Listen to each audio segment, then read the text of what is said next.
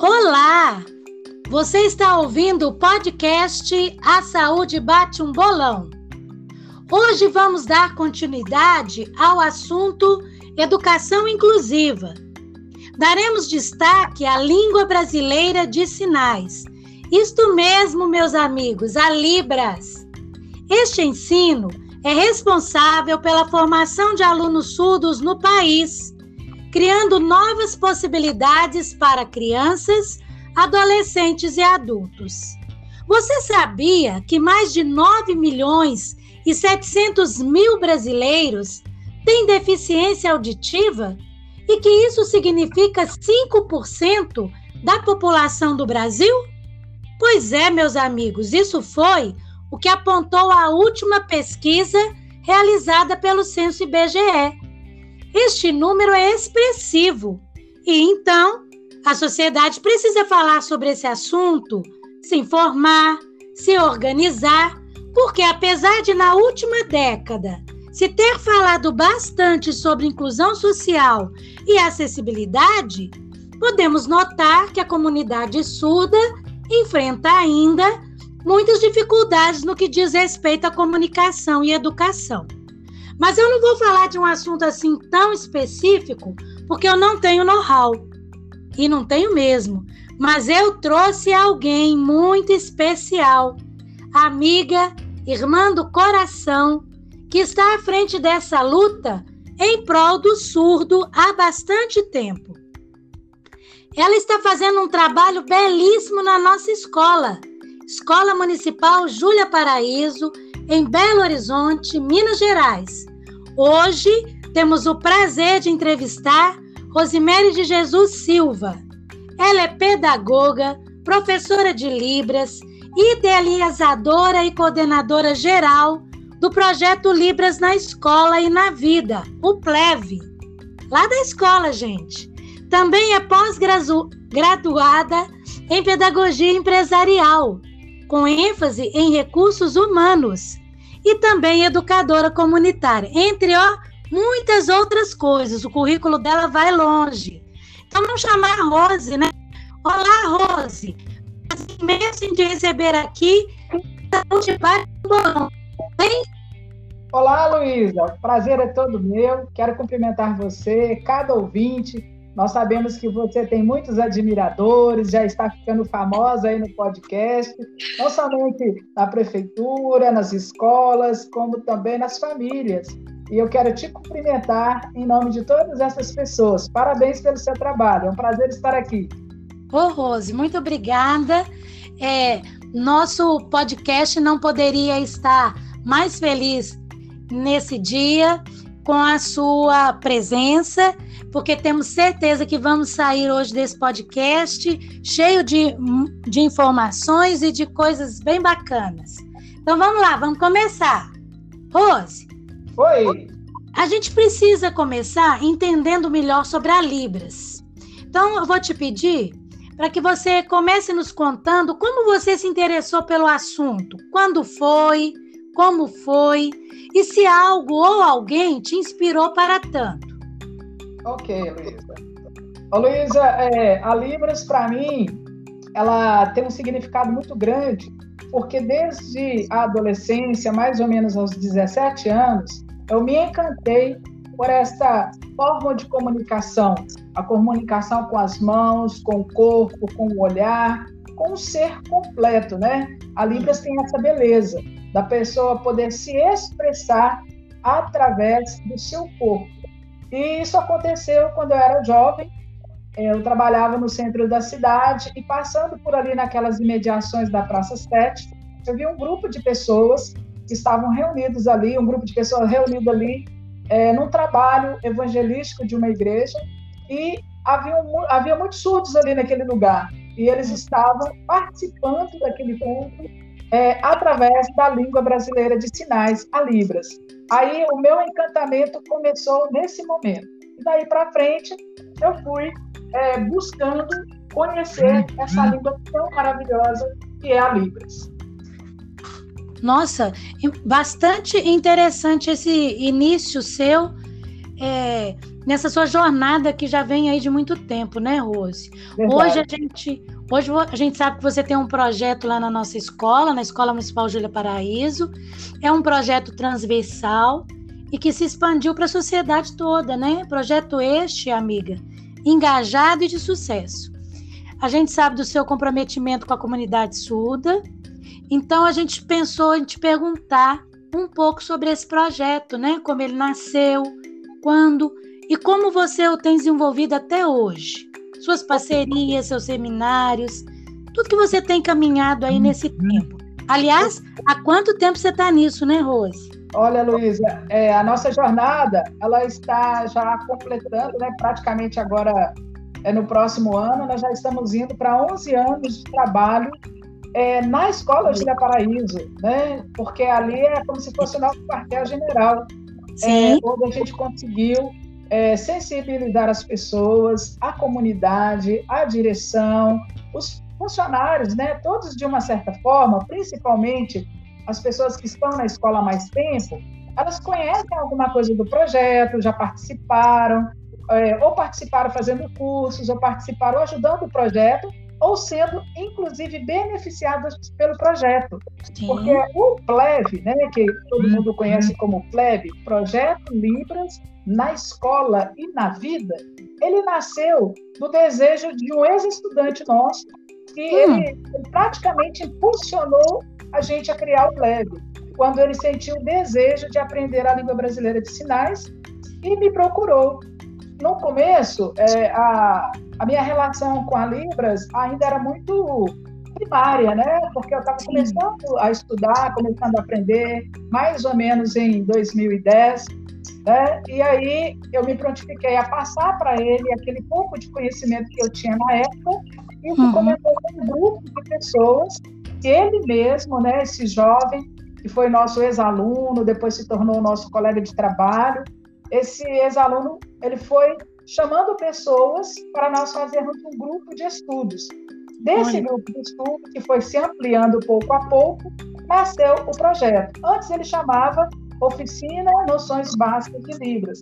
E depois ele se tornou o PLEV, que se ramificou em várias áreas. Área de assistência social, né, para a gente poder ajudar as pessoas menos favorecidas dentro da comunidade surda, fosse surdo ou ouvinte, a gente sempre estava ajudando com aconselhamento, com cesta básica, com encaminhamentos, às vezes para trabalho. É, as pessoas procuravam a gente pedindo um intérprete, a gente ia localizando, buscando, treinando essas pessoas para estar atendendo a comunidade. Também com especialistas na área da é, é, fonoaudiólogo, é, uhum. é, professor de educação física, nutricionista, psicólogos.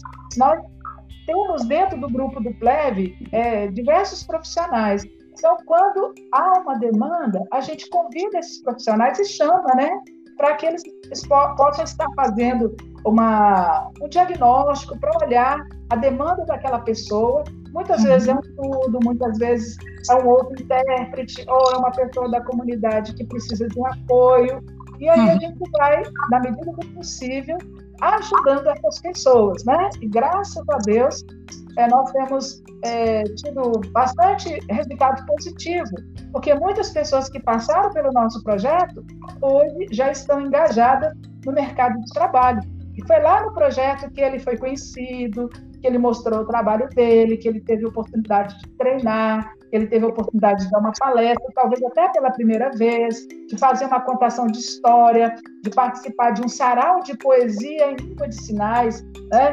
Então, a gente hum. conseguir, com esses pequenos projetos, é, fazer com que essas pessoas hoje possam mostrar o trabalho dela em outras instituições. Isso, para nós, é muito gratificante.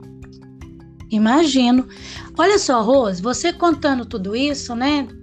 É, me suscitou uma outra pergunta, então. Porque eu participei com você, né? Desse início aí da sua jornada, é, como espectadora, né? Vendo tudo isso, vendo o seu comprometimento e vi e vivi lá na escola sua luta em prol da Libras.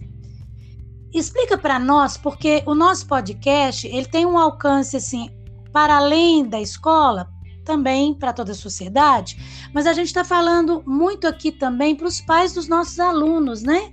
Então explica para nós que somos leigos o que, que é a Libras, né?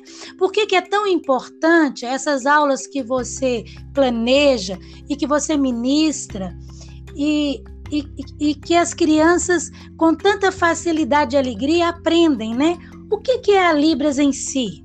Uhum, muito bem, Luiz. A, língua, a, Libras é uma língua.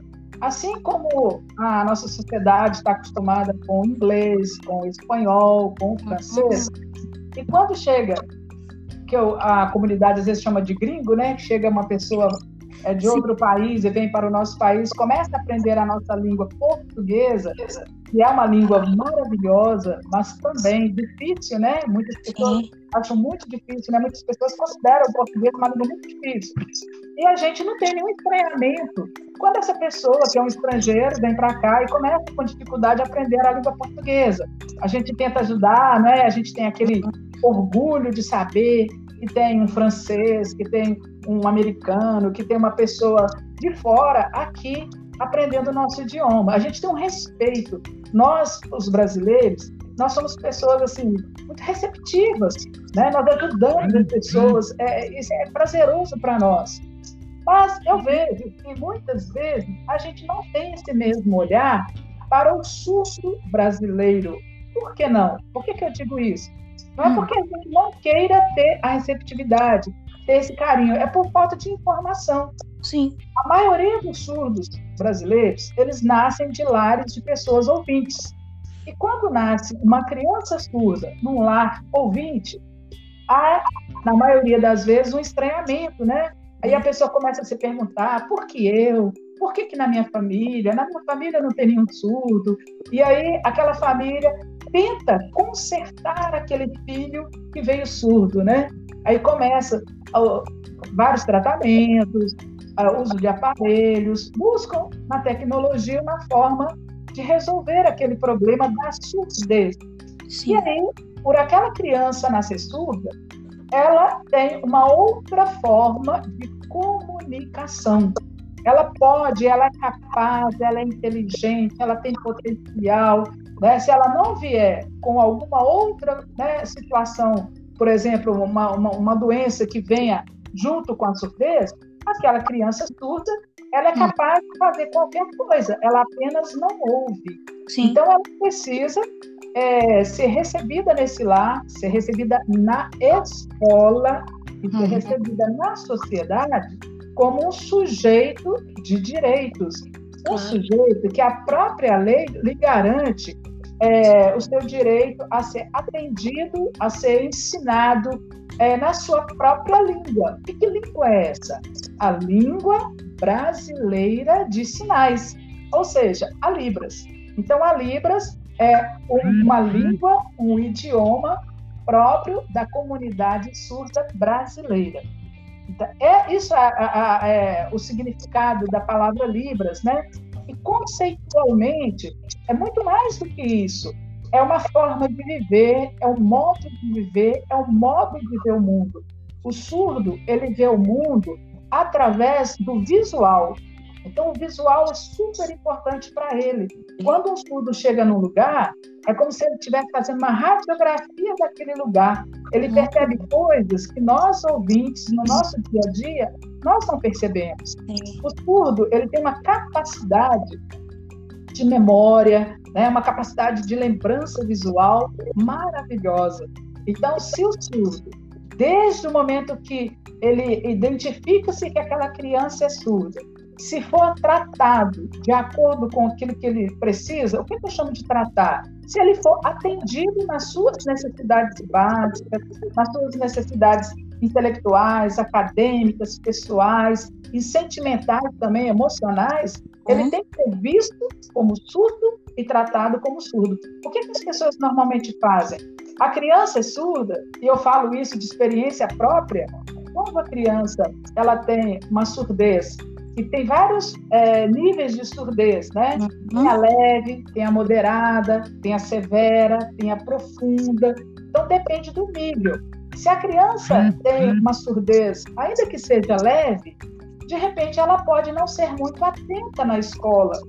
Então, cabe a nós, professores, que estamos preparados para observar os nossos alunos, para, para os nossos alunos, para além daquela primeira impressão que a gente possa ter dele, a gente tem que observar o comportamento, a forma de interação, a forma de comunicação, se ele está feliz, se ele está deprimido. A gente tem essa visão de águia, né? Eu comparo nossos professores como águias.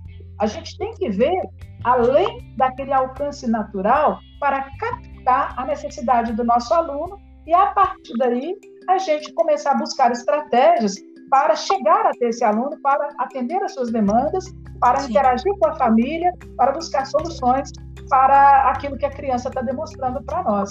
Então, muitas vezes a criança ela não está escutando, mas lá na casa, lá na escola, ela é tida como uma criança desatenta, uma criança nervosa, uma criança agressiva, uma criança que fala, é, é muitas vezes ela, a, a, no caso da surdez, que ela é leve, né? Ela, a criança ali, ela, ela não está conseguindo interagir direito, então ela fica meio revoltada. Sim. Então, nós precisamos fazer o quê? Ter um olhar diferenciado para identificarmos o que, é que está acontecendo com a criança e tomarmos as providências necessárias. Sim. Principalmente no caso da criança, que a surdez é severa ou profunda, ela vai ficar totalmente alienada ali do seu meio se ela não começar a ser educada de acordo com a sua demanda. Sim. Então é, é importante, né, termos esse olhar. Então, em suma, a Libras é a língua brasileira de sinais. Nós temos aqui na, eh, no Brasil é, a comunidade surda e temos, é, vamos assim dizer, vários grupos diferenciados nesse mundo da surdez. Nós temos o grupo daqueles surdos que aceitam a língua de sinais como a sua língua e a utilizam. Eles não gostam, muitas vezes, nem usam um aparelho, porque eles querem, eles, ele, ele tem orgulho de ser surdo e fala: Não, eu sou surdo, me comunico com a língua de sinais e uso a língua de sinais. Nós temos outro grupo, são de pessoas que já usam um aparelho, escutam um pouquinho e muitas vezes conseguem falar, conseguem ser oralizadas, Aí essas pessoas que usam o aparelho, conseguem falar, são considerados surdos oralizados, eles muitas vezes conseguem interagir é, com facilidade no mundo dos ouvintes. Nós temos aquelas pessoas que não se identificam com, como surdos e que são considerados deficientes auditivos. Pessoas que usam o aparelho e se vira, já consegue se relacionar com o uso do aparelho. Mas Sim. se ele tira o aparelho, ele fica à mercê do silêncio. Ele já não consegue ouvir, entender, então o aparelho é super importante para essa pessoa deficiente auditiva.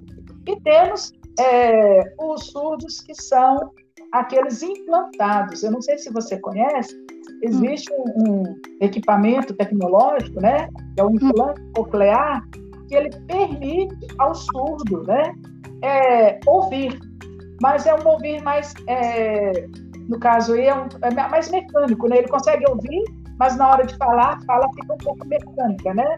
É, não são todos os surdos que conseguem se adaptar com implante coclear. Geralmente ele é feito quando a criança é bem pequenininha e antigamente ele era muito caro, hoje em dia é, a pessoa já consegue fazer esse implante coclear pelo SUS, né? Mas uhum. é, ele tem um, equipa é um equipamento que a pessoa usa na cabeça e que uhum. ele precisa de um procedimento cirúrgico. Sim. Mas é, é um avanço da tecnologia também. E temos aí aquelas pessoas lá do interior, né? Que elas não conhecem a língua de sinais, elas se comunicam através de gestos, é, algumas mímicas às vezes, né, que fazem ali, é, são, a gente chama de sinais caseiros, né? A pessoa combina ali e aí a mãe entende o filho e um irmão entende outro irmão, mas ainda não é a língua de sinais. Para aprender a língua de sinais, a criança precisa que os pais aprendam e aos Sim. poucos vá ensinando para ela e quando ela entra para a escola também. Por isso é importante, Luísa, hum. dentro da sua pergunta, é, o que nós temos vivido na Escola Júlia Paraíba. E eu tenho muito orgulho de falar isso. É, eu sou privilegiada, porque eu me sinto uma pessoa que Deus me permitiu estar à frente desse projeto. Uhum. Né? É, Deus colocou no meu caminho pessoas que queriam aprender a língua de sinais. Aí nós começamos é, na nossa escola, dentro do programa Escola Aberta, há muito tempo atrás, uma turma de ensino da língua de sinais para crianças e adolescentes. Sim. E lá conosco começaram pessoas ali como voluntárias ensinando a língua de sinais, que hoje já estão lá no mercado de trabalho como profissionais, mas naquela época eram nossos voluntários. E nós temos também Rose. jovens. Oi. É, é, eu vou te interromper, sabe por quê? Porque era essa minha próxima pergunta para você. Ah, tá. É, nessa sua jornada, né? É, as parcerias que você fez, as pessoas que você conheceu, os seminários pelos quais você participou, aqueles que foi você que promoveu, né? É, que você falasse um pouco sobre isso. Você já está entrando nesse assunto. Mas aí eu interrompi porque eu queria fazer essa pergunta para você. Beleza. A, a, questão é a seguinte: é, a nossa escola, é, uhum. nós conseguimos fazer dentro da Escola Júlia Paraíso, é, foi muito importante quando, uhum. em 2010, eu comecei a estudar a, a, língua de sinais mesmo, né? É, o Sim. projeto ele, ele, nasceu em 2011, mas nós já tivemos há muito tempo atrás turma uhum. de estudos na Escola Júlia Paraíso. Quando tinha essa turma de surdo, Aí a escola disponibilizou, uma vez por semana, uma aula com um instrutor surdo. Nós tivemos uma noção de Libras. Sim. É, aí aquele desejo que eu tinha lá atrás, ele veio se consolidando aos poucos. Depois a prefeitura fez um curso lá no bairro Santo Antônio. Eu participei desse curso durante um ano e me senti muito privilegiada em estar aprendendo lá na prefeitura, né? É, a língua de sinais. Quando o nosso ex-aluno pediu para eu ensinar para ele, eu ainda não tinha condições de interpretar, eu só sabia planejar uma aula de Libras, sabia é, conceitos básicos, mas eu não tinha condições de interpretar ainda. Então, Deus trouxe para o nosso projeto uma mãe de surdo, que é a dona Creuza Mosca, que veio nos ajudar como intérprete no projeto de Libras. Aí ficamos eu e ela por um bom tempo, e em seguida é, nós conseguimos uma mãe surda. Então, a escola ela tem que estar preparada para alunos surdos, funcionários que possam vir para a nossa escola surdos uhum. ou deficientes auditivos e Perfeito. pais e alunos também. Então, é muito importante que a escola pense na criança, na sociedade e no seu próprio funcionário, né? Claro. Ficar surdo ou ficar surdo, qualquer um pode, em qualquer momento. Sim. Né? Um tombo, uma enfermidade, tudo isso pode causar uma surdez. Então, aí nós viemos com três pessoas coordenando o projeto, a responsabilidade de maior minha e essas outras pessoas me ajudando. Assim, nós fizemos várias oficinas de Libras, várias oficinas temáticas, e esse trabalho social, inclusive, tinha distribuição de cestas básicas, né? que até hoje a gente tenta manter, graças a Deus. E com o tempo, em 2013, nós criamos um encontro, que a gente chama de encontro até hoje, que o objetivo desse encontro é trazer alguém para dar uma palestra com uma hum. temática voltada para a comunidade surda. Sim. Qual foi a importância desse encontro? Discutir a questão da avaliação do aluno surdo, discutir a questão da materialidade, discutir a capacitação do intérprete e do tradutor de Libras uhum. e a uhum. valorização do surdo no mercado de trabalho. Isso. O que, que aconteceu? Muitos surdos estavam no anonimato. Eles foram para, para o nosso projeto para dar palestras e foram ficando conhecidos, né? E hoje, graças a Deus, eles estão bem resolvidos como profissionais. Assim também vários intérpretes. A partir do encontro e das várias discussões e treinamentos que nós tivemos no encontro, nós sentimos a necessidade de um evento maior. Aí criou-se o Libraspan. O Libraspan é um seminário de língua brasileira de sinais que acontece, né, ele, ele foi criado para acontecer a cada dois anos. Nós tivemos, em 2013, o primeiro seminário, o segundo em 2015, o terceiro em 2017 e cada seminário com uma média de 250 a 300 pessoas. Nossa! Quais as personalidades da comunidade surda que nos abrilhantaram é. É, nesse seminário? Para você conhecer, assim, para você lembrar que eu sei que você participou também de alguns eventos, nós tivemos a Karen Strobel. Karen Strobel é uma sumidade, é surda, já esteve no MEC, né? É, trabalhando no MEC, é uma pessoa assim muito conhecida, não só aqui como fora, né? No, no, é, pelas suas publicações, pela sua importância como participante, uma das primeiras integrantes da FENEI, né? Com a Federação Nacional de Educação, Integração do Surdo. Então, é, Karen Straub esteve conosco, Shirley Vilhalva. Shirley Vilhalva, ela é uma sumidade no que diz respeito a, ao surdo indígena. Fez uhum. trabalhos maravilhosos, né? Com as tribos indígenas, né? Com a comunidade indígena, levando a educação, levando, conhecendo a língua de sinais de lá, né? Divulgando é, essa língua de sinais própria dessas comunidades indígenas e também levando a, a, língua de sinais brasileira. Então, é muito importante o trabalho que é, essa professora, né? Todas elas são doutoras, são mestres. É, em termos de, é, no caso do tradutor e intérprete de livros, nós tivemos aqui o Arley Martins dos Santos, que hum. trouxe para nós é, um curso aqui de tradução e interpretação voltado para os tradutores e intérpretes aqui em Belo Horizonte. A partir do curso dele, outros cursos surgiram aqui em Belo Horizonte também. Então, é, o Arlen, a Karen Strobel, tivemos o Rimar Segala. Rimar Segala, ele é ator, hum. é professor, é mestre. E a, aqui de Belo Horizonte nós temos a Fernanda Grazielli, que foi, se não me engano, ela foi a primeira surda a se tornar, se tornar mestre aqui na PUC Minas. Então, e ela passou pela Júlia Paraíso também. Temos o Lucas Ramon, que é conhecido como Tiquinho. Tiquinho trabalhou nas oficinas de Libras lá na, na Júlia Paraíso como voluntário, nos ajudando na oficina de língua de sinais aos sábados. Ele, eu não sei se hoje tem outro, mas ele, durante muito tempo, foi o único surdo a participar do Festival Internacional de Quadrinhos. Ele é cartunista, ele tem é, trabalho dele em vários lugares já, já está conhecendo outros países. E o Tiquinho, eu digo que ele é uma revelação do nosso projeto, porque ele estava praticamente no anonimato, né? Sim. E quando ele veio participar de um dos nossos Libras Fans, ele já participou de outros, é, ele ficou muito conhecido. Ele é muito amado, muito querido, ilustra livros, deu palestra para os nossos alunos na Escola Julia Paraíso. Nós temos também um empreendedor surdo que se chama é, Felipe Rocha. Felipe Rocha ele é idealizador de uma plataforma digital própria para acessibilidade em língua de sinais, que se chama Signum Web.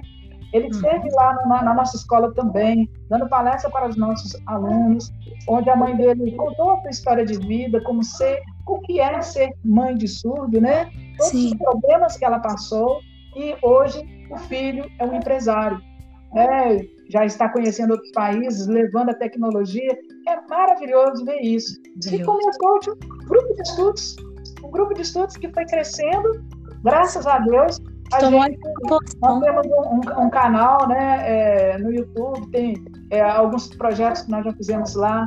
A nossa escola já pôde também dar curso. Né? Eu, quando eu falo nossa escola, é porque nós estamos em parceria com a Escola Júlia Paraíso, né, desde que o projeto foi criado.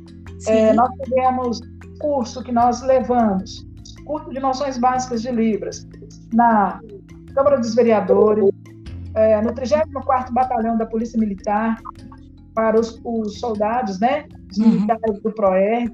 Tudo aconteceu, né, no caso aí do, da Polícia Militar, foi na Júlia Paraíso. Nós demos curso de férias para mostrar para a Polícia Militar, após a gente fazer uma palestra lá no batalhão, mostrando a importância do policial militar saber como abordar um surdo, quer ele seja vítima, quer ele seja uma pessoa que está cometendo um delito, né? Como uhum. é essa abordagem? E a gente teve um curso de mais ou menos uma semana, dez dias com a Polícia Militar e foi muito gratificante. Nós apoiamos outras instituições, como igrejas que precisam de curso de Libras, a gente leva o curso de Libras para lá. Uhum. E também atendemos as pessoas que nos procuram, é, pedindo alguma orientação quando elas têm um filho surdo ou quando algum familiar né, é surdo e precisa de orientações. E a gente indica, né, intérpretes. A gente faz esse trabalho social com muito carinho, porque é a nossa função social, né? E com isso, o Pleb já foi convidado também para levar é, hum. essa logística é, da organização de seminários para Itabira e uhum. para João Levade. Então, em 2018, nós saímos daqui de Belo Horizonte para estar uhum. fazendo o primeiro seminário é, lá de Itabira. Depois, ajudamos a, lá em João Molevade também a realizar o primeiro seminário deles de Libras, tipo Libras quando aqui, só que foi lá, entendeu? Sim. E lá nós tivemos a participação de uma intérprete mirim, é uma ex-aluna nossa que participou da abertura do seminário. Isso está no YouTube, pode ser Sim. comprovado que eu estou falando, sabe? Qual é o nome do seu canal, Rose? Eu vou passar para você depois, aí você divulga no podcast, que eu não estou com ele aqui de cabeça, não. Tá, tranquilo. É só o pessoal olhar lá, leve, Projeto Libras na Escola e na Vida, da Isso. Escola de Paraíso, aí o pessoal acha. Sim. Nossa, foi...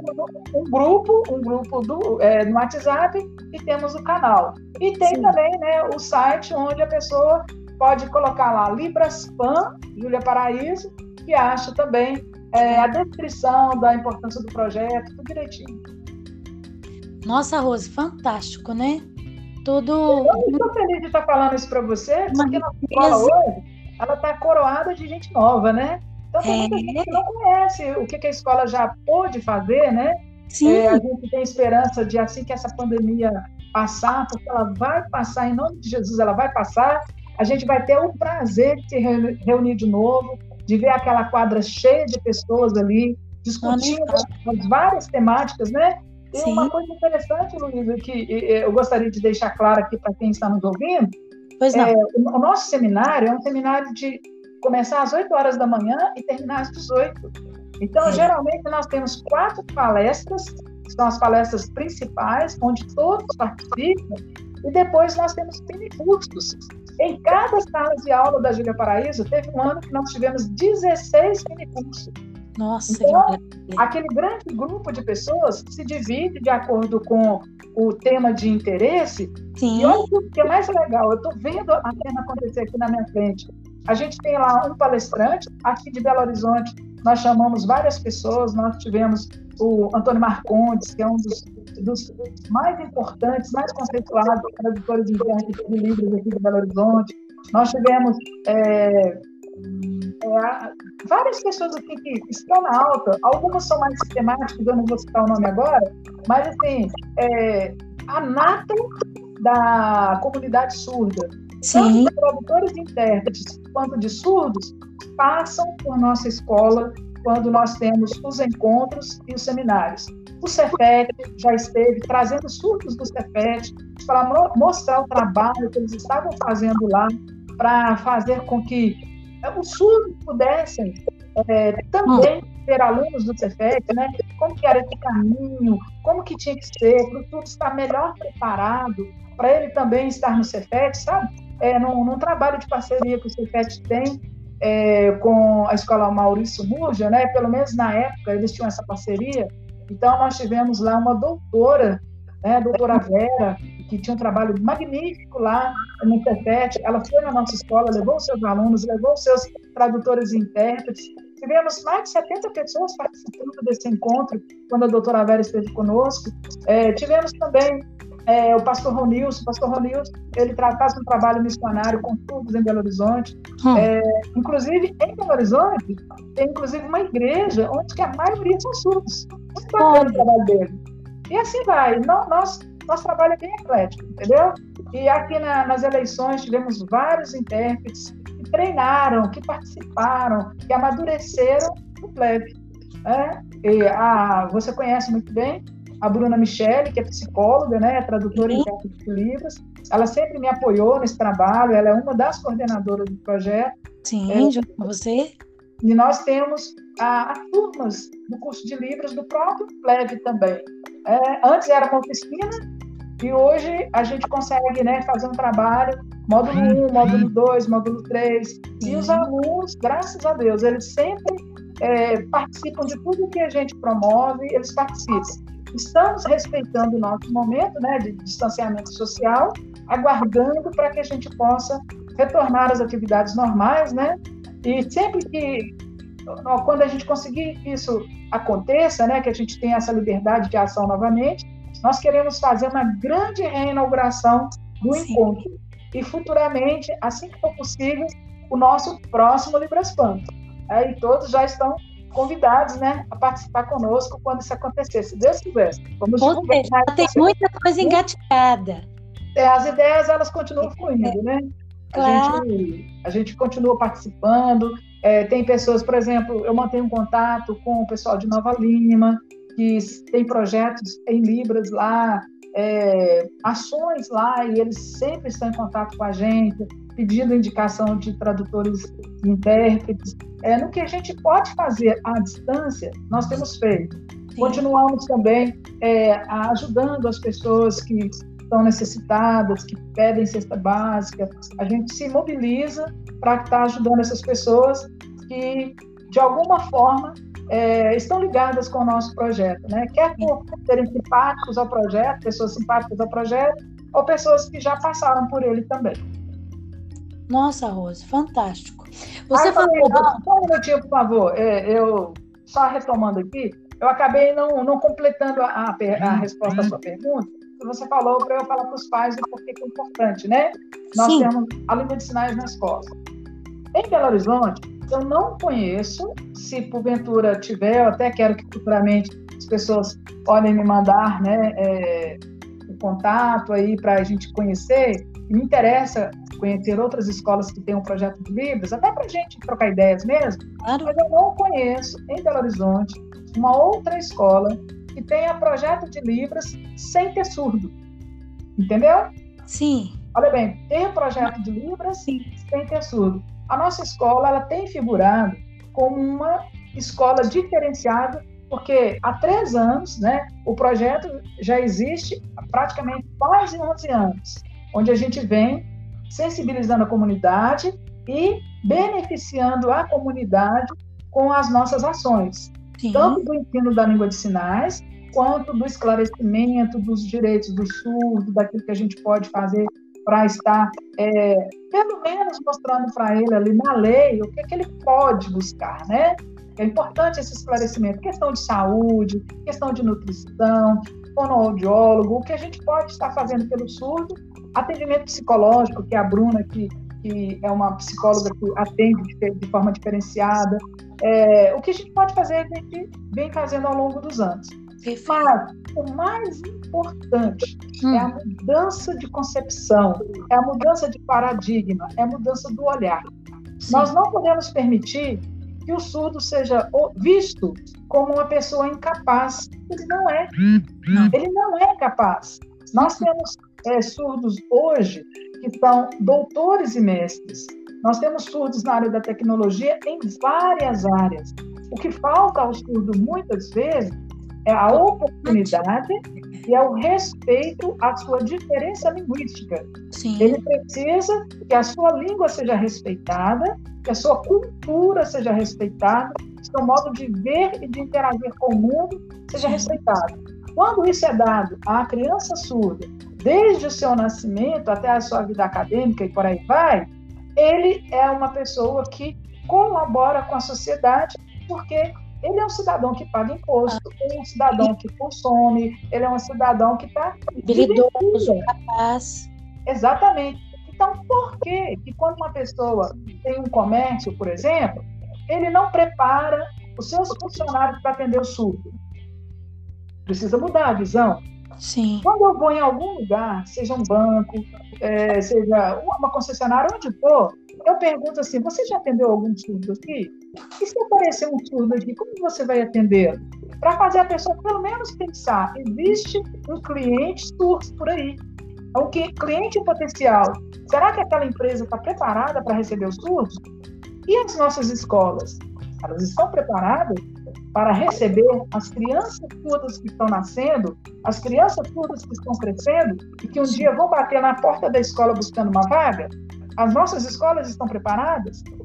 Então, essa preocupação fez com que, no momento que nós é, tivemos uma aluna surda é, no quarto ano lá na Escola Júlia Paraíso, é, em parceria com a professora de português, nós conseguimos dar um, uma oficina, um curso de um ano, naquela turma do quarto ano, para que aquela aluna pudesse é, interagir com seus colegas ouvintes, os ouvintes interagirem com ela na língua brasileira de sinais. E foi algo muito bacana que deu certo. Sim. Então, quando foi agora, há três anos atrás, mais ou menos, há quatro anos atrás, eu fiz um trabalho de ciência onde a gente trabalhou as deficiências. E eu deixei que as famílias escolhessem três deficiências para discutir sobre elas. Então, saiu é, síndrome de Down, deficiência física e surdez. Sim. As crianças fizeram algo, eu não sei se você lembra, é, foi numa época de feira de cultura, né, aquela mostra cultural. Então, na sala onde eu era responsável, as crianças fizeram a exposição dos álbuns né, que elas tinham preparado tratando dessas três deficiências. A partir daí, da discussão e do estudo dessas deficiências, eu convidei uma mãe de aluno com um filho com síndrome de Down e foi lá dar uma palestra, que foi a nossa querida Ana Maria. Ela foi falar sobre como foi a, a, a experiência dela sendo mãe de uma criança com síndrome de Down. Nossa querida. Convidei o nosso querido amigo Alain, que é funcionário da Escola Júlia Paraíso, para ele falar sobre a deficiência física, porque ele sofreu muito preconceito quando criança. Então ele foi ali, dialogou com as crianças, comentou, falou de como ele foi muitas vezes rejeitado, né?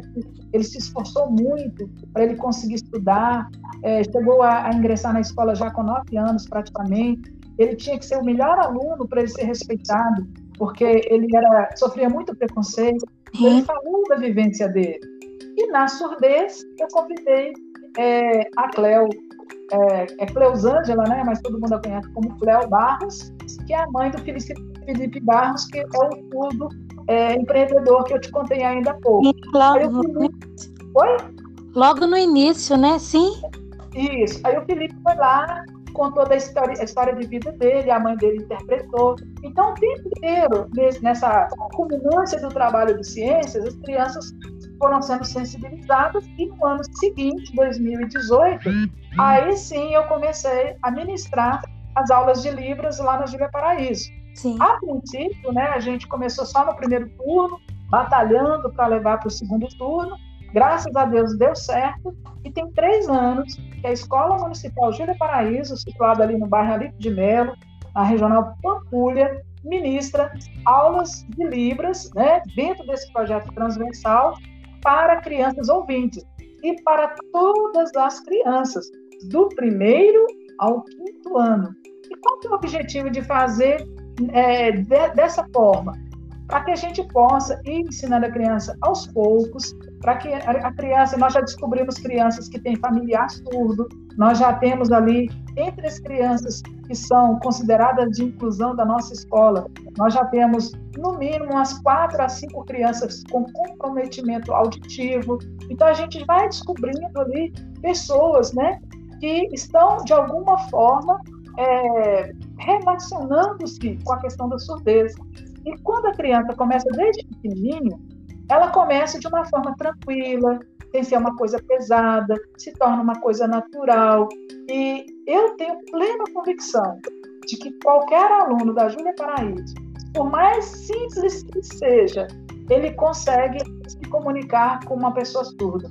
Seja cumprimentando, seja pedindo um sinal, seja falando algo simples com a pessoa, mas o surdo que se comunicar com as crianças da Júlia Paraíso, ele não vai ficar no silêncio, porque as crianças já sabem o que é a Libras, qual a sua importância, estão pouco a pouco aprendendo a se comunicar com as mãos e com o corpo, porque a Libras é uma língua visual, né?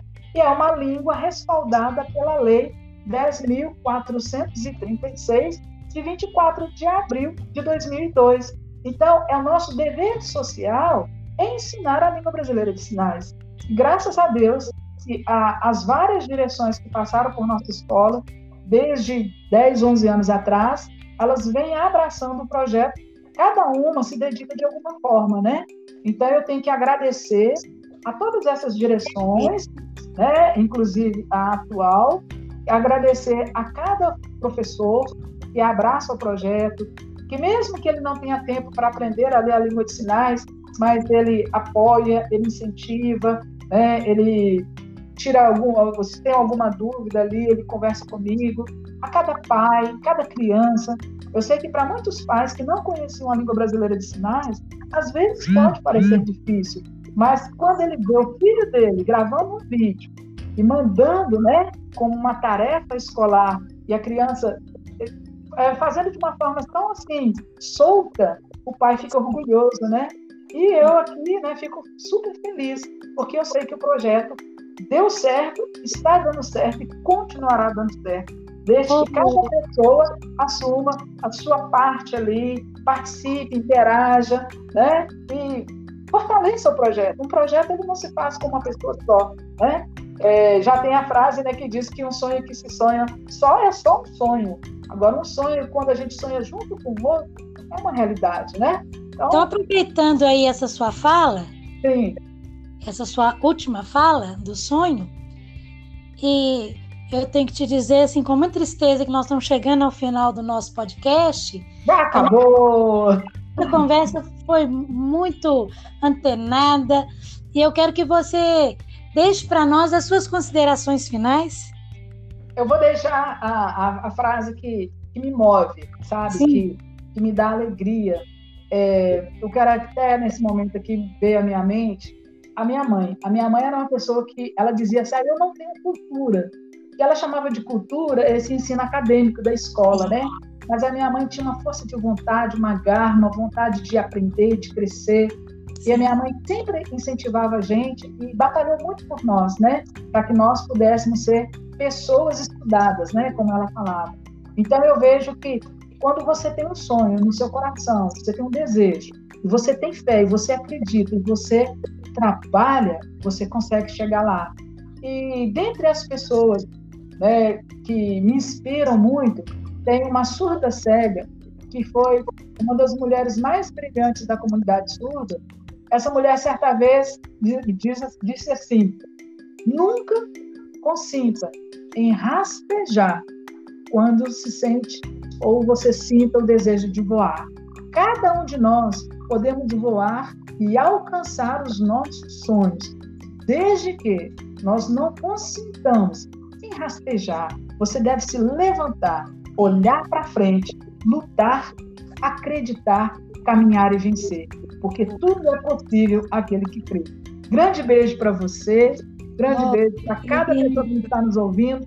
Agradeço a Deus pela oportunidade e tenho fé que tudo que você for fazer no seu trabalho vai dar certo e vai alcançar muitas vidas para Amém. que haja mudança e o preconceito acabe e as pessoas possam, né, viver em paz, viver felizes. Bom, grande abraço para você. Muito obrigada, viu, pelo convite. Ah, olha só, é, é com grande pesar mesmo, né, que nosso podcast está chegando ao final.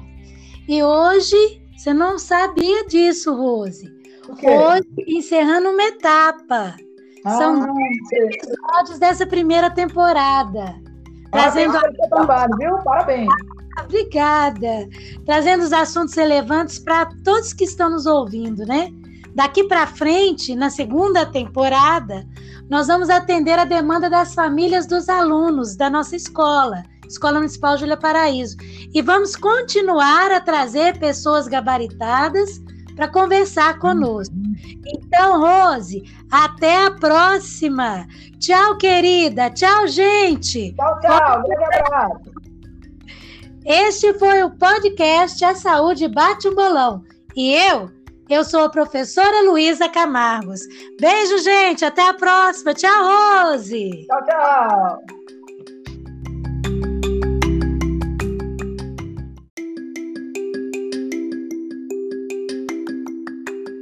Olá! Você está ouvindo o podcast A Saúde Bate um Bolão. Hoje vamos dar continuidade ao assunto Educação Inclusiva. Daremos destaque à língua brasileira de sinais. Isto mesmo, meus amigos, a Libras. Este ensino é responsável pela formação de alunos surdos no país criando novas possibilidades para crianças, adolescentes e adultos.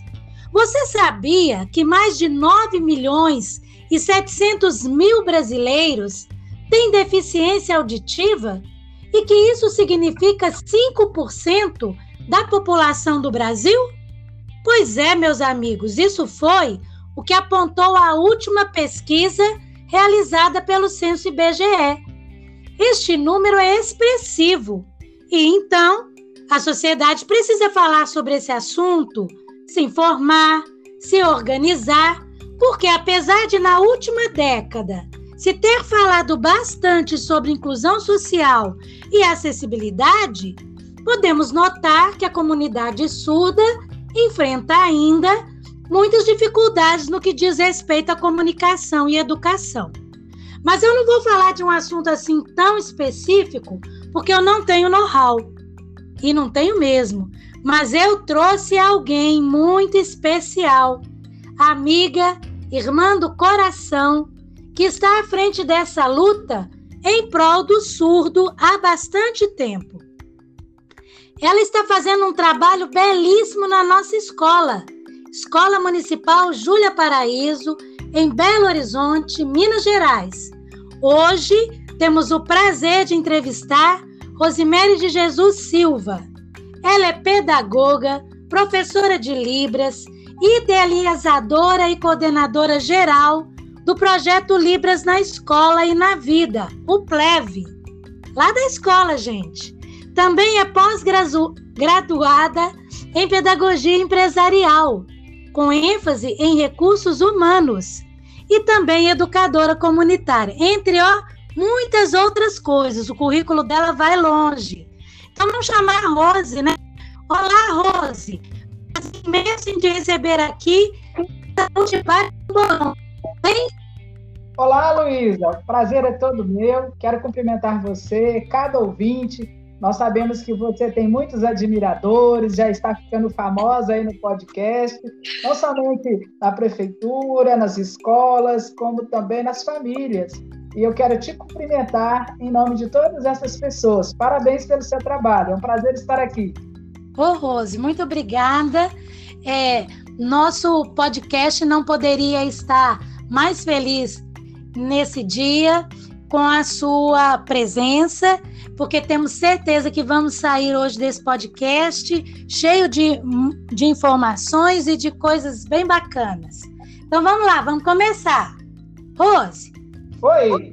A gente precisa começar entendendo melhor sobre a Libras. Então eu vou te pedir para que você comece nos contando como você se interessou pelo assunto, quando foi, como foi e se algo ou alguém te inspirou para tanto. Ok, Luísa.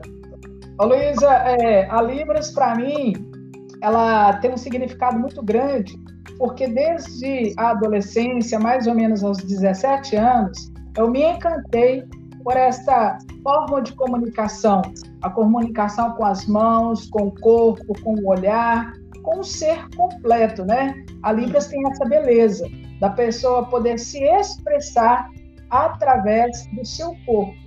E isso aconteceu quando eu era jovem.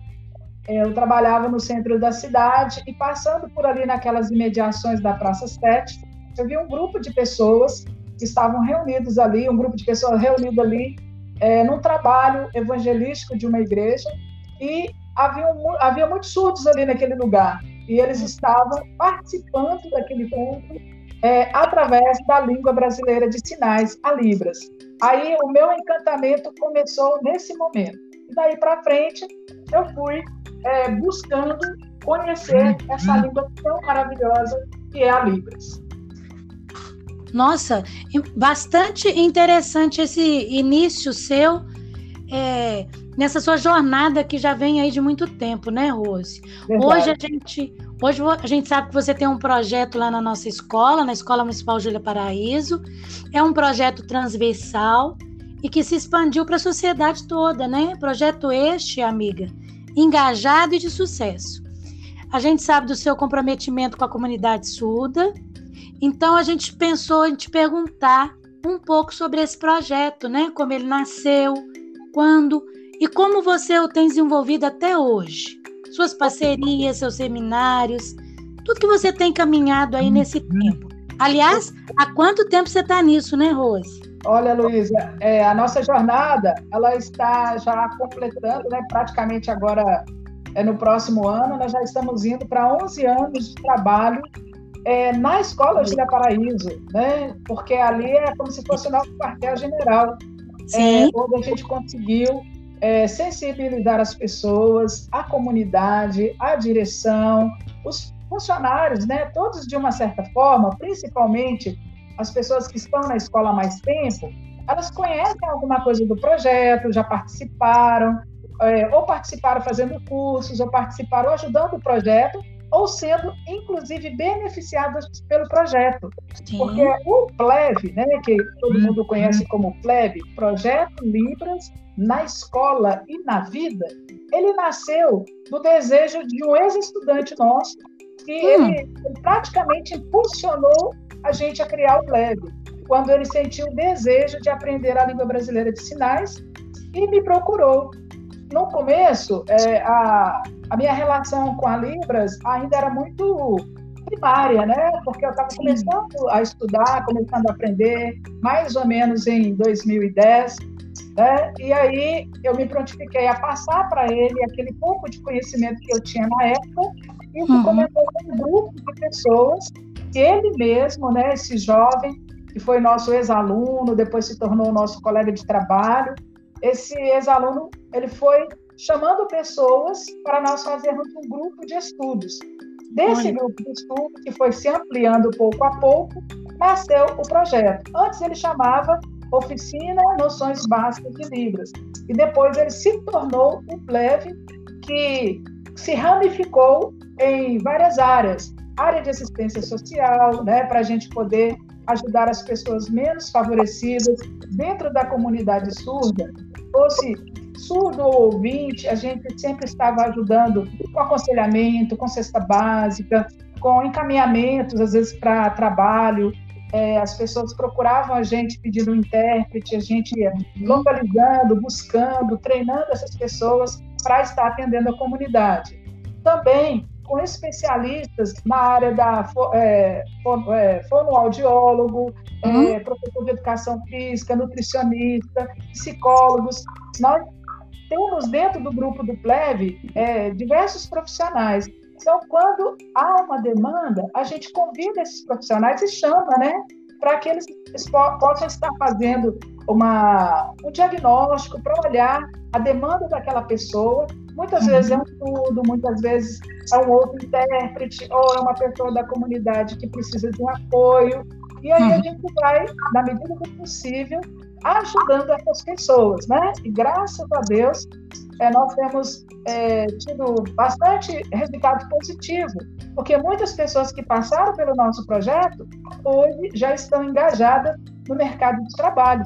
E foi lá no projeto que ele foi conhecido, que ele mostrou o trabalho dele, que ele teve oportunidade de treinar, que ele teve a oportunidade de dar uma palestra, talvez até pela primeira vez, de fazer uma contação de história, de participar de um sarau de poesia em língua de sinais. Né? Então, a gente hum. conseguir, com esses pequenos projetos, é, fazer com que essas pessoas hoje possam mostrar o trabalho dela em outras instituições. Isso, para nós, é muito gratificante. Imagino. Olha só, Rose, você contando tudo isso, né? É, me suscitou uma outra pergunta, então. Porque eu participei com você, né?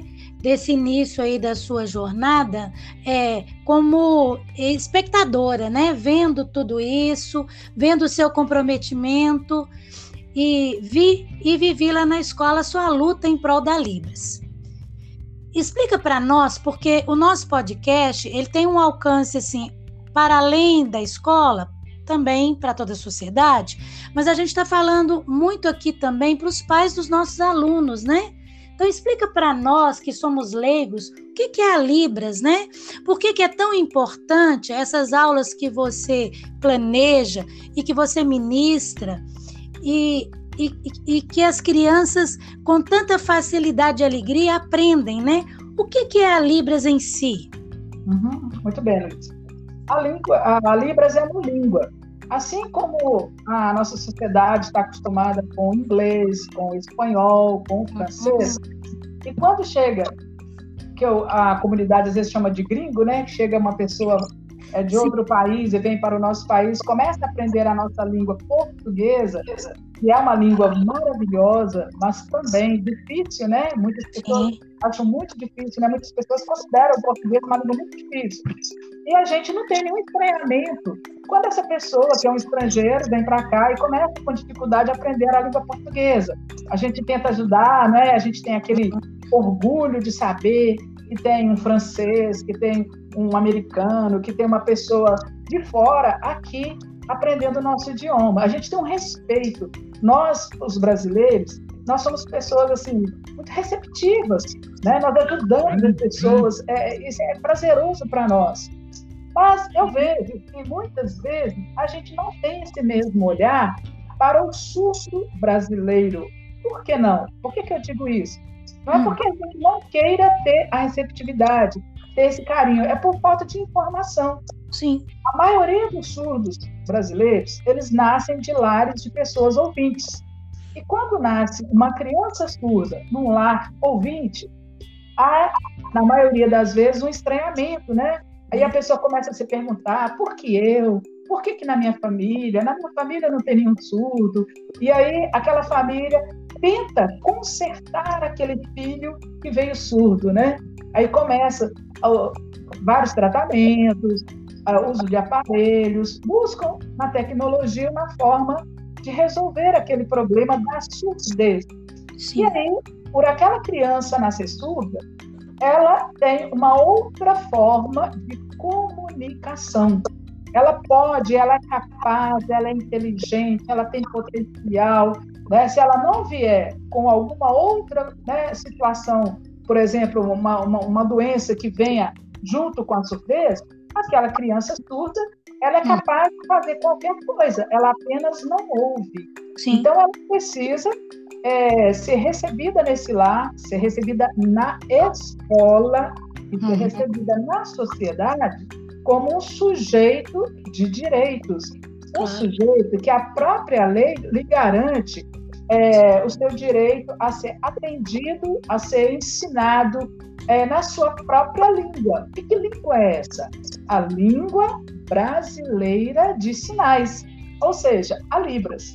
Então, a Libras é uma uhum. língua, um idioma próprio da comunidade surda brasileira. Então, é isso é, é, é, o significado da palavra Libras, né? E conceitualmente, é muito mais do que isso. É uma forma de viver, é um modo de viver, é um modo de ver o mundo. O surdo, ele vê o mundo através do visual. Então, o visual é super importante para ele. Quando um surdo chega num lugar, é como se ele estivesse fazendo uma radiografia daquele lugar. Ele uhum. percebe coisas que nós, ouvintes, no nosso dia a dia, nós não percebemos. O surdo, ele tem uma capacidade de memória, né, uma capacidade de lembrança visual maravilhosa. Então, se o surdo, desde o momento que ele identifica-se que aquela criança é surda, se for tratado de acordo com aquilo que ele precisa, o que eu chamo de tratar? Se ele for atendido nas suas necessidades básicas, nas suas necessidades intelectuais, acadêmicas, pessoais e sentimentais também, emocionais, ele uhum. tem que ser visto como surdo e tratado como surdo. O que, que as pessoas normalmente fazem?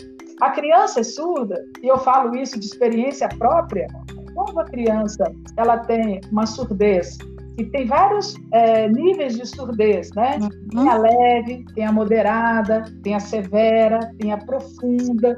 Então depende do nível. Se a criança uhum. tem uma surdez, ainda que seja leve, de repente ela pode não ser muito atenta na escola. Então cabe a nós professores que estamos preparados para observar os nossos alunos, para, para os nossos alunos, para além daquela primeira impressão que a gente possa ter dele, a gente tem que observar o comportamento, a forma de interação, a forma de comunicação, se ele está feliz, se ele está deprimido. A gente tem essa visão de águia, né? Eu comparo nossos professores como águias. A gente tem que ver além daquele alcance natural para captar a necessidade do nosso aluno e, a partir daí, a gente começar a buscar estratégias para chegar até esse aluno, para atender as suas demandas, para Sim. interagir com a família, para buscar soluções para aquilo que a criança está demonstrando para nós.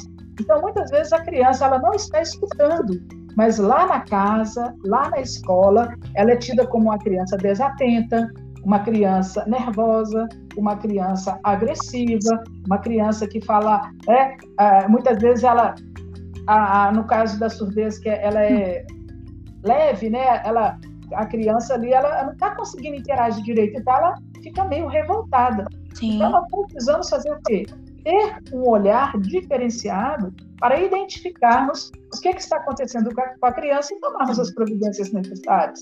Sim. Principalmente no caso da criança, que a surdez é severa ou profunda, ela vai ficar totalmente alienada ali do seu meio se ela não começar a ser educada de acordo com a sua demanda.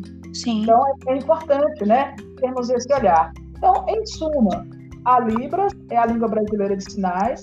Nós temos aqui na, eh, no Brasil é, a comunidade surda e temos, é, vamos assim dizer, vários grupos diferenciados nesse mundo da surdez. Nós temos o grupo daqueles surdos que aceitam a língua de sinais como a sua língua e a utilizam.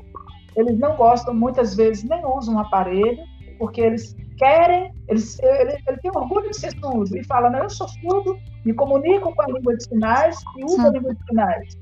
Nós temos outro grupo, são de pessoas que já usam um aparelho, escutam um pouquinho e muitas vezes conseguem falar, conseguem ser oralizadas. Aí essas pessoas que usam o aparelho, conseguem falar, são considerados surdos oralizados, eles muitas vezes conseguem interagir é, com facilidade no mundo dos ouvintes. Nós temos aquelas pessoas que não se identificam com, como surdos e que são considerados deficientes auditivos. Pessoas que usam o aparelho e se vira, já consegue se relacionar com o uso do aparelho. Mas Sim. se ele tira o aparelho, ele fica à mercê do silêncio. Ele já não consegue ouvir, entender. Então, o aparelho é super importante para essa pessoa Sim. deficiente auditiva. E temos é, os surdos que são aqueles implantados. Eu não sei se você conhece, existe um, um equipamento tecnológico, né, que é o implante coclear, que ele permite ao surdo, né, é, ouvir, mas é um ouvir mais, é, no caso aí, é, um, é mais mecânico, né, ele consegue ouvir, mas na hora de falar, fala fica um pouco mecânica, né, é, não são todos os surdos que conseguem se adaptar com implante coclear. Geralmente ele é feito quando a criança é bem pequenininha e antigamente ele era muito caro, hoje em dia é, a pessoa já consegue fazer esse implante coclear pelo SUS, né? Mas uhum. é, ele tem um, é um, equipamento que a pessoa usa na cabeça e que uhum. ele precisa de um procedimento cirúrgico. Sim. Mas é, é um avanço da tecnologia também. E temos aí aquelas pessoas lá do interior, né? Que elas não conhecem a língua de sinais, elas se comunicam através de gestos, é, algumas mímicas às vezes, né, que fazem ali, é, são, a gente chama de sinais caseiros, né? A pessoa combina ali e aí a mãe entende o filho e um irmão entende outro irmão, mas ainda não é a língua de sinais. Para aprender a língua de sinais, a criança precisa que os pais aprendam e aos Sim. poucos vá ensinando para ela e quando ela entra para a escola também. Por isso é importante, Luísa, hum. dentro da sua pergunta, é, o que nós temos vivido na Escola Júlia Paraíba. E eu tenho muito orgulho de falar isso. É, eu sou privilegiada, porque eu me sinto uma pessoa que Deus me permitiu estar à frente desse projeto. Uhum. Né? É, Deus colocou no meu caminho pessoas que queriam aprender a língua de sinais.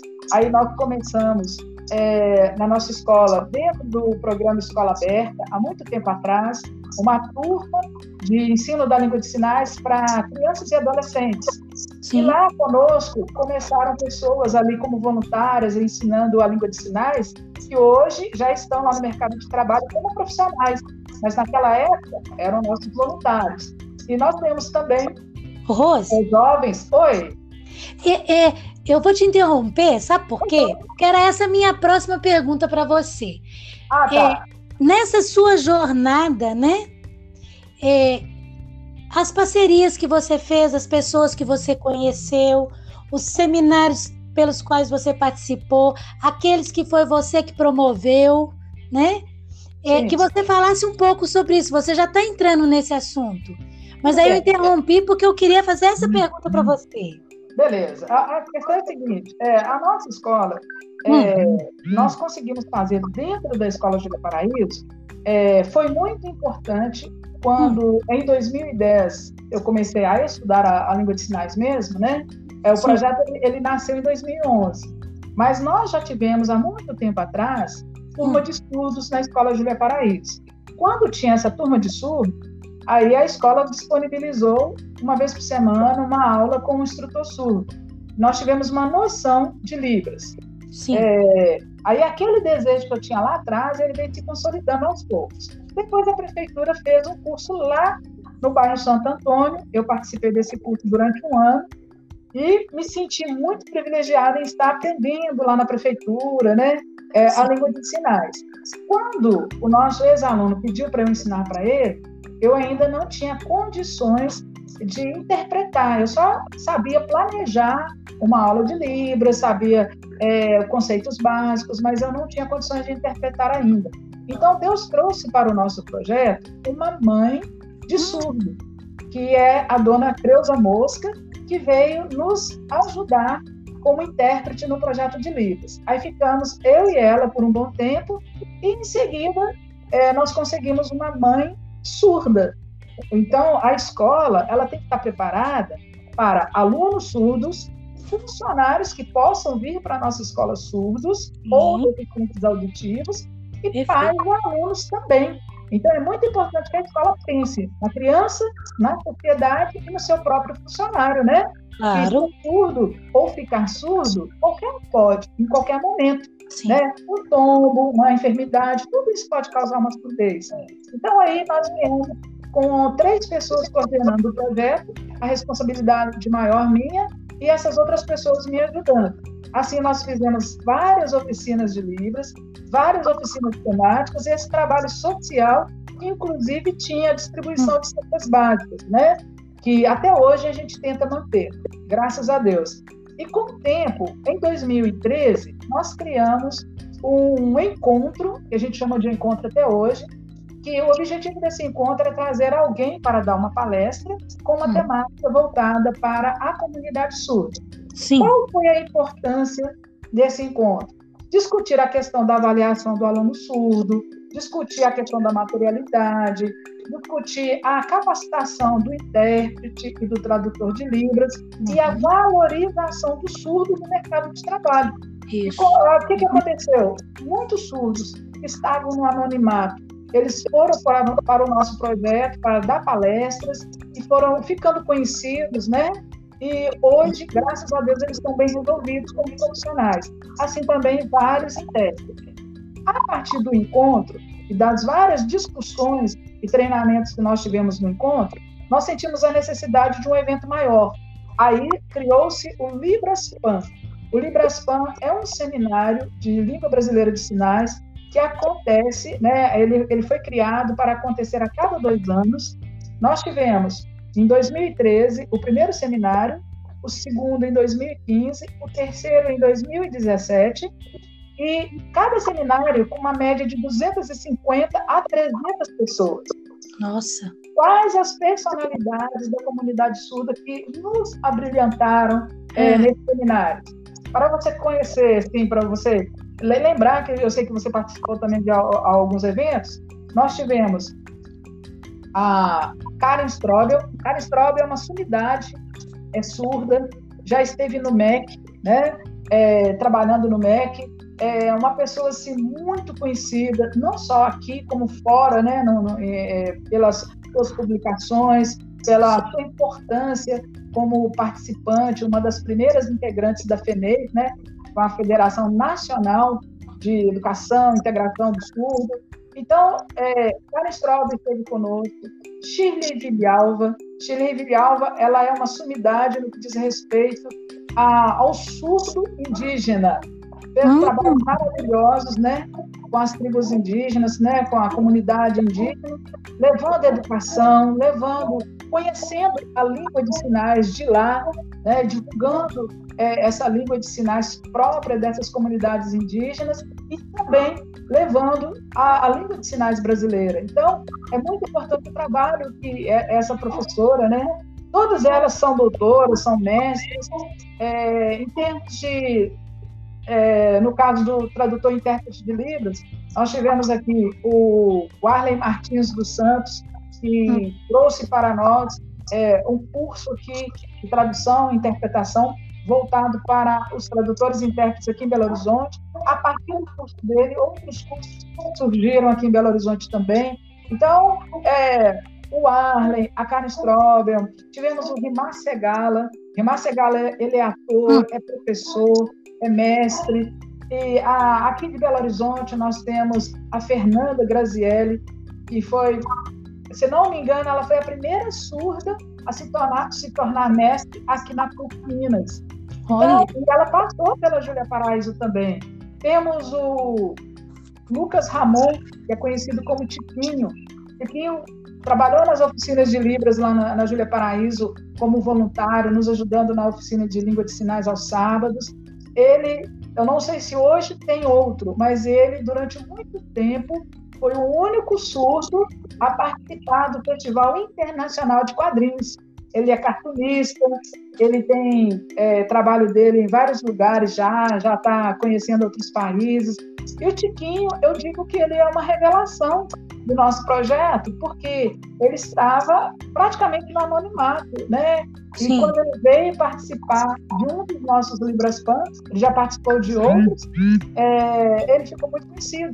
Ele é muito amado, muito querido, ilustra livros, deu palestra para os nossos alunos na Escola Julia Paraíso. Nós temos também um empreendedor surdo que se chama é, Felipe Rocha. Felipe Rocha ele é idealizador de uma plataforma digital própria para acessibilidade em língua de sinais, que se chama Signum Web.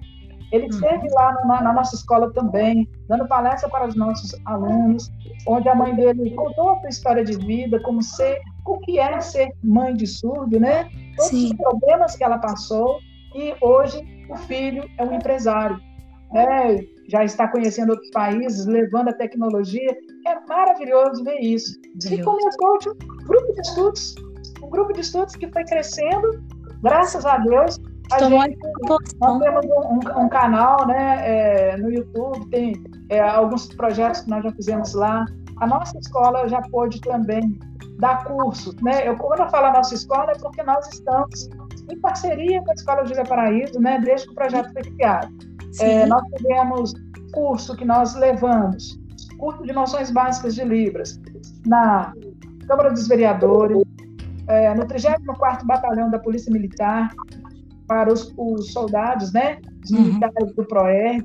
Tudo aconteceu, né, no caso aí do da Polícia Militar foi na Júlia Paraíso. Nós demos curso de férias para mostrar para a Polícia Militar, após a gente fazer uma palestra lá no batalhão, mostrando a importância do policial militar saber como abordar um surdo, quer ele seja vítima, quer ele seja uma pessoa que está cometendo um delito, né?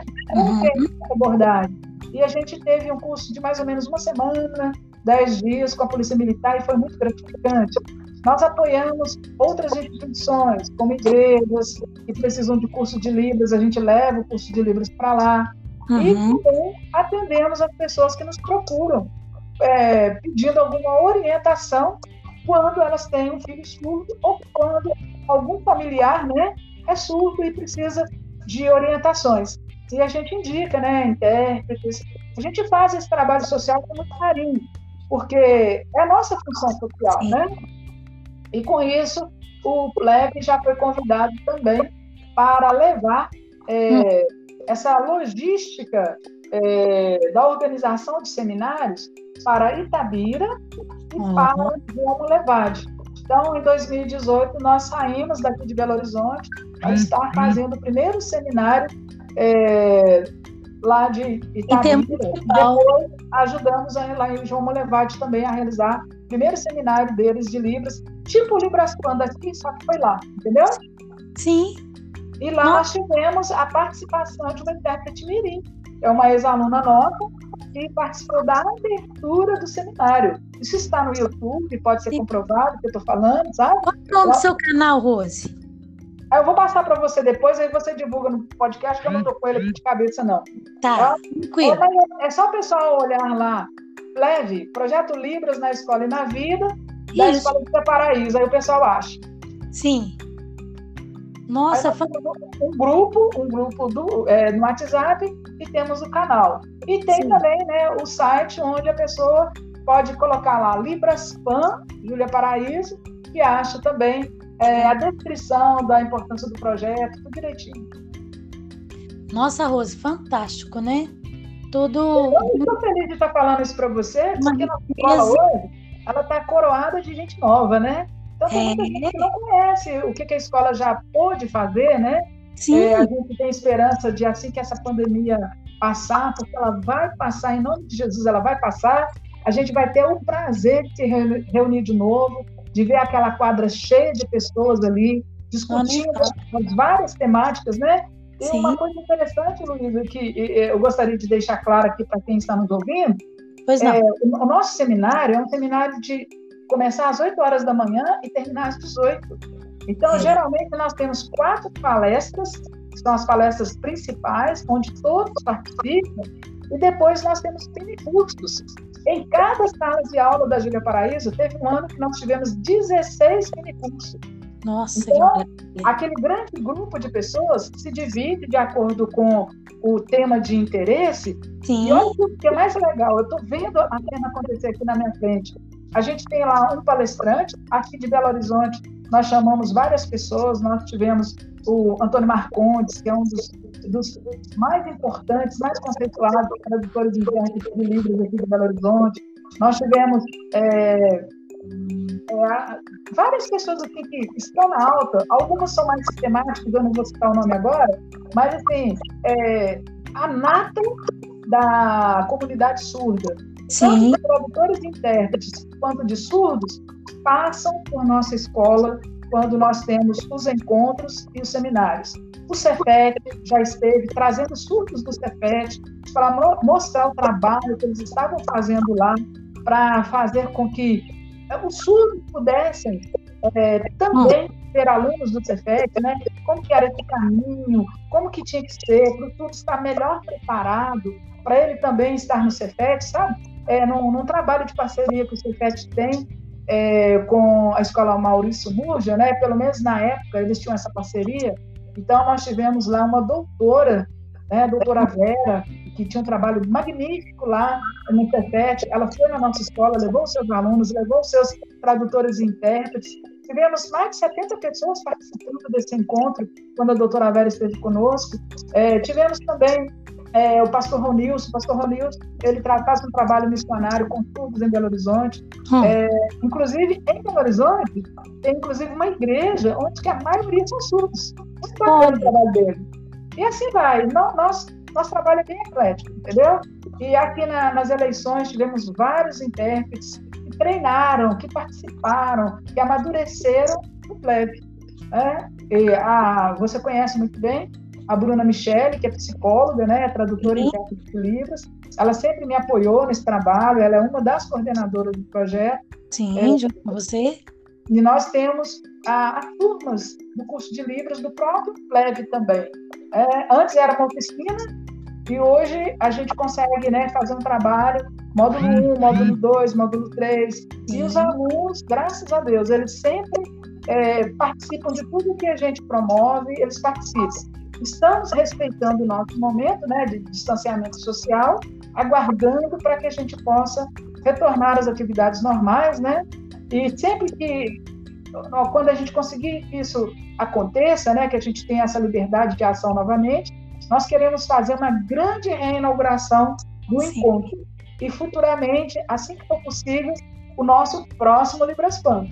Aí todos já estão convidados né, a participar conosco quando isso acontecer, se Deus quiser. Vamos Ou seja, tem muita coisa engatilhada. É, as ideias, elas continuam fluindo, né? Claro. A, gente, a gente continua participando. É, tem pessoas, por exemplo, eu mantenho um contato com o pessoal de Nova Lima, que tem projetos em Libras lá, é, ações lá, e eles sempre estão em contato com a gente, pedindo indicação de tradutores e intérpretes. É, no que a gente pode fazer à distância, nós temos feito. Sim. Continuamos também é, ajudando as pessoas que estão necessitadas, que pedem cesta básica. A gente se mobiliza para estar ajudando essas pessoas que, de alguma forma, é, estão ligadas com o nosso projeto, né? Quer por serem simpáticos ao projeto, pessoas simpáticas ao projeto, ou pessoas que já passaram por ele também. Nossa, Rose, fantástico. Você ah, falou. Só um minutinho, por favor. É, eu, só retomando aqui, eu acabei não, não completando a, a, a resposta à sua pergunta. Você falou para eu falar para os pais do porquê que é importante, né? Nós Sim. temos a língua de sinais na escola. Em Belo Horizonte, eu não conheço, se porventura tiver, eu até quero que futuramente as pessoas podem me mandar né, é, o contato aí para a gente conhecer. Me interessa conhecer outras escolas que têm um projeto de Libras, até para a gente trocar ideias mesmo. Claro. Mas eu não conheço, em Belo Horizonte, uma outra escola que tenha projeto de Libras sem ter surdo. Entendeu? Sim. Olha bem, ter projeto de Libras Sim. ter surdo. A nossa escola ela tem figurado como uma escola diferenciada, porque há três anos, né, o projeto já existe há praticamente quase 11 anos, onde a gente vem sensibilizando a comunidade e beneficiando a comunidade com as nossas ações, Sim. tanto do ensino da língua de sinais, quanto do esclarecimento dos direitos do surdo, daquilo que a gente pode fazer para estar, é, pelo menos, mostrando para ele ali na lei o que, é que ele pode buscar, né? É importante esse esclarecimento, questão de saúde, questão de nutrição, fonoaudiólogo, o que a gente pode estar fazendo pelo surdo Atendimento psicológico, que é a Bruna, que, que é uma psicóloga que atende de, de forma diferenciada. É, o que a gente pode fazer, a gente vem fazendo ao longo dos anos. Mas o mais importante hum. é a mudança de concepção, é a mudança de paradigma, é a mudança do olhar. Sim. Nós não podemos permitir que o surdo seja visto como uma pessoa incapaz. Ele não é. Hum. Ele não é capaz. Nós temos é, surdos hoje que são doutores e mestres. Nós temos surdos na área da tecnologia em várias áreas. O que falta ao surdo muitas vezes é a oportunidade e é o respeito à sua diferença linguística. Sim. Ele precisa que a sua língua seja respeitada, que a sua cultura seja respeitada, que seu modo de ver e de interagir com o mundo seja respeitado. Quando isso é dado à criança surda, desde o seu nascimento até a sua vida acadêmica e por aí vai, ele é uma pessoa que colabora com a sociedade, porque ele é um cidadão que paga imposto, ele é um cidadão que consome, ele é um cidadão que está habilidoso, capaz. Exatamente. Então, por que que quando uma pessoa tem um comércio, por exemplo, ele não prepara os seus funcionários para atender o surdo? Precisa mudar a visão. Sim. Quando eu vou em algum lugar, seja um banco, é, seja uma concessionária, onde for, eu pergunto assim: você já atendeu algum surdo aqui? E se aparecer um surdo aqui, como você vai atender? Para fazer a pessoa pelo menos pensar: existe um cliente surdo por aí. O que cliente potencial, será que aquela empresa está preparada para receber os surdos? E as nossas escolas? Elas estão preparadas para receber as crianças surdas que estão nascendo, as crianças surdas que estão crescendo e que um dia vão bater na porta da escola buscando uma vaga? As nossas escolas estão preparadas? Então, essa preocupação fez com que, no momento que nós é, tivemos uma aluna surda, é, no quarto ano, lá na Escola Júlia Paraíso, é, em parceria com a professora de português, nós conseguimos dar um, uma oficina, um curso de um ano, naquela turma do quarto ano, para que aquela aluna pudesse é, interagir com seus colegas ouvintes, os ouvintes interagirem com ela na língua brasileira de sinais.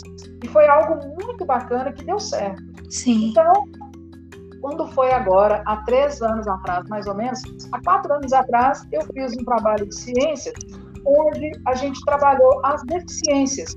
E eu deixei que as famílias escolhessem três deficiências para discutir sobre elas. Então, saiu é, síndrome de Down, deficiência física e surdez. Sim. Então, as crianças fizeram algo, eu não sei se você lembra, é, foi numa época de feira de cultura, né, aquela mostra cultural. Então, na sala onde eu era responsável, as crianças fizeram a exposição dos álbuns né, que elas tinham preparado tratando dessas três deficiências. A partir daí, da discussão e do estudo dessas deficiências, eu convidei uma mãe de aluno com um filho com síndrome de Down e foi lá dar uma palestra, que foi a nossa querida Ana Maria. Ela foi falar sobre como foi a, a, a experiência dela sendo mãe de uma criança com síndrome de Down. Nossa querida. o nosso querido amigo Alain, que é funcionário da Escola Júlia Paraíso, para ele falar sobre a deficiência física, porque ele sofreu muito preconceito quando criança. Então ele foi ali, dialogou com as crianças, comentou, falou de como ele foi muitas vezes rejeitado, né? Ele se esforçou muito para ele conseguir estudar, é, chegou a, a ingressar na escola já com nove anos praticamente. Ele tinha que ser o melhor aluno para ele ser respeitado, porque ele era sofria muito preconceito. Ele falou da vivência dele. E na surdez, eu convidei é, a Cleo, é, é Cleusângela, né? mas todo mundo a conhece como Cleo Barros, que é a mãe do Felipe Barros, que é o surdo é, empreendedor que eu te contei ainda há pouco. Logo, no... Oi? Logo no início, né? Sim. Isso. Aí o Felipe foi lá, contou da história, a história de vida dele, a mãe dele interpretou. Então, o tempo inteiro, nessa culminância do trabalho de ciências, as crianças foram sendo sensibilizadas e no ano seguinte, 2018, aí sim eu comecei a ministrar as aulas de Libras lá na Júlia Paraíso. Sim. A princípio, né, a gente começou só no primeiro turno, batalhando para levar para o segundo turno. Graças a Deus deu certo. E tem três anos que a Escola Municipal Júlia Paraíso, situada ali no bairro Alipe de Melo, na regional Pampulha, ministra aulas de Libras, né, dentro desse projeto transversal, para crianças ouvintes e para todas as crianças, do primeiro ao quinto ano. E qual é o objetivo de fazer é, de, dessa forma? Para que a gente possa ir ensinando a criança aos poucos, para que a, criança, nós já descobrimos crianças que têm familiar surdo, nós já temos ali, entre as crianças que são consideradas de inclusão da nossa escola, nós já temos, no mínimo, umas quatro a cinco crianças com comprometimento auditivo. Então, a gente vai descobrindo ali pessoas, né, que estão, de alguma forma, é, relacionando-se com a questão da surdez. E quando a criança começa desde pequenininho, ela começa de uma forma tranquila, sem ser uma coisa pesada, se torna uma coisa natural. E eu tenho plena convicção de que qualquer aluno da Júlia Paraíso, por mais simples que seja, ele consegue se comunicar com uma pessoa surda. Seja cumprimentando, seja pedindo um sinal, seja falando algo simples com a pessoa, mas o surdo que se comunicar com as crianças da Júlia Paraíso, ele não vai ficar no silêncio, porque as crianças já sabem o que é a Libras, qual a sua importância, estão pouco a pouco aprendendo a se comunicar com as mãos e com o corpo, porque a Libras é uma língua visual, né? E é uma língua respaldada pela lei 10.436 de 24 de abril de 2002. Então, é o nosso dever social ensinar a língua brasileira de sinais. Graças a Deus, as várias direções que passaram por nossa escola, desde 10, 11 anos atrás, elas vêm abraçando o projeto, cada uma se dedica de alguma forma, né? Então, eu tenho que agradecer a todas essas direções, né? inclusive a atual, agradecer a cada professor que abraça o projeto, que mesmo que ele não tenha tempo para aprender a ler a língua de sinais, mas ele apoia, ele incentiva, né? ele tira algum, se tem alguma dúvida ali, ele conversa comigo. A cada pai, cada criança. Eu sei que para muitos pais que não conheciam a língua brasileira de sinais, às vezes pode parecer difícil, mas quando ele vê o filho dele gravando um vídeo e mandando, né, como uma tarefa escolar, e a criança é, fazendo de uma forma tão assim, solta, o pai fica orgulhoso, né?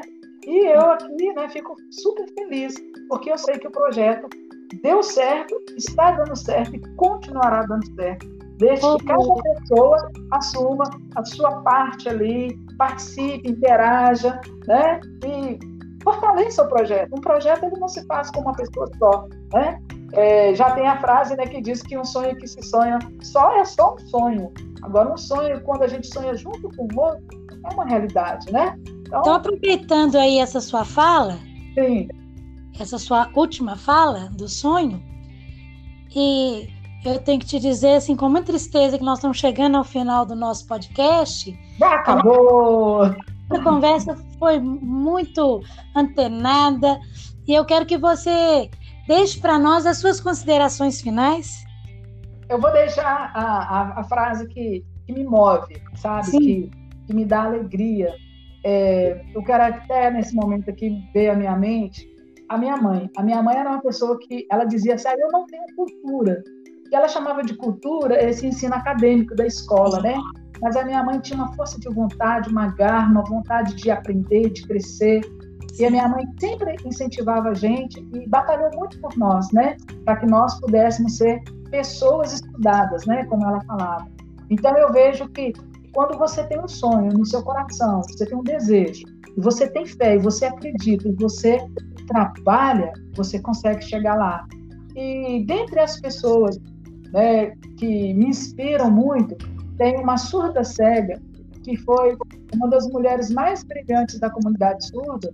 Essa mulher, certa vez, disse, assim: nunca consinta em raspejar quando se sente ou você sinta o desejo de voar. Cada um de nós podemos voar e alcançar os nossos sonhos, desde que nós não consintamos rastejar, você deve se levantar, olhar para frente, lutar, acreditar, caminhar e vencer, porque tudo é possível aquele que crê. Grande beijo para você, grande oh, beijo para cada pessoa que está nos ouvindo. Agradeço a Deus pela oportunidade e tenho fé que tudo que você for fazer no seu trabalho vai dar certo e vai alcançar muitas vidas para que haja mudança e o preconceito acabe e as pessoas possam, né, viver em paz, viver felizes. Bom, grande abraço para você. Muito obrigada, viu, pelo convite. Ah, olha só, é, é com grande pesar mesmo, né, que nosso podcast está chegando ao final. E hoje, você não sabia disso, Rose. Hoje, encerrando uma etapa. Ah, São episódios dessa primeira temporada. Parabéns trazendo trabalho, viu? Parabéns. Obrigada. Trazendo os assuntos relevantes para todos que estão nos ouvindo, né? Daqui para frente, na segunda temporada, nós vamos atender a demanda das famílias dos alunos da nossa escola, Escola Municipal Júlia Paraíso. E vamos continuar a trazer pessoas gabaritadas para conversar conosco. Então, Rose, até a próxima. Tchau, querida. Tchau, gente. Tchau, tchau. Grande abraço. Este foi o podcast A Saúde Bate um Bolão. E eu, eu sou a professora Luísa Camargos. Beijo, gente. Até a próxima. Tchau, Rose. Tchau, tchau.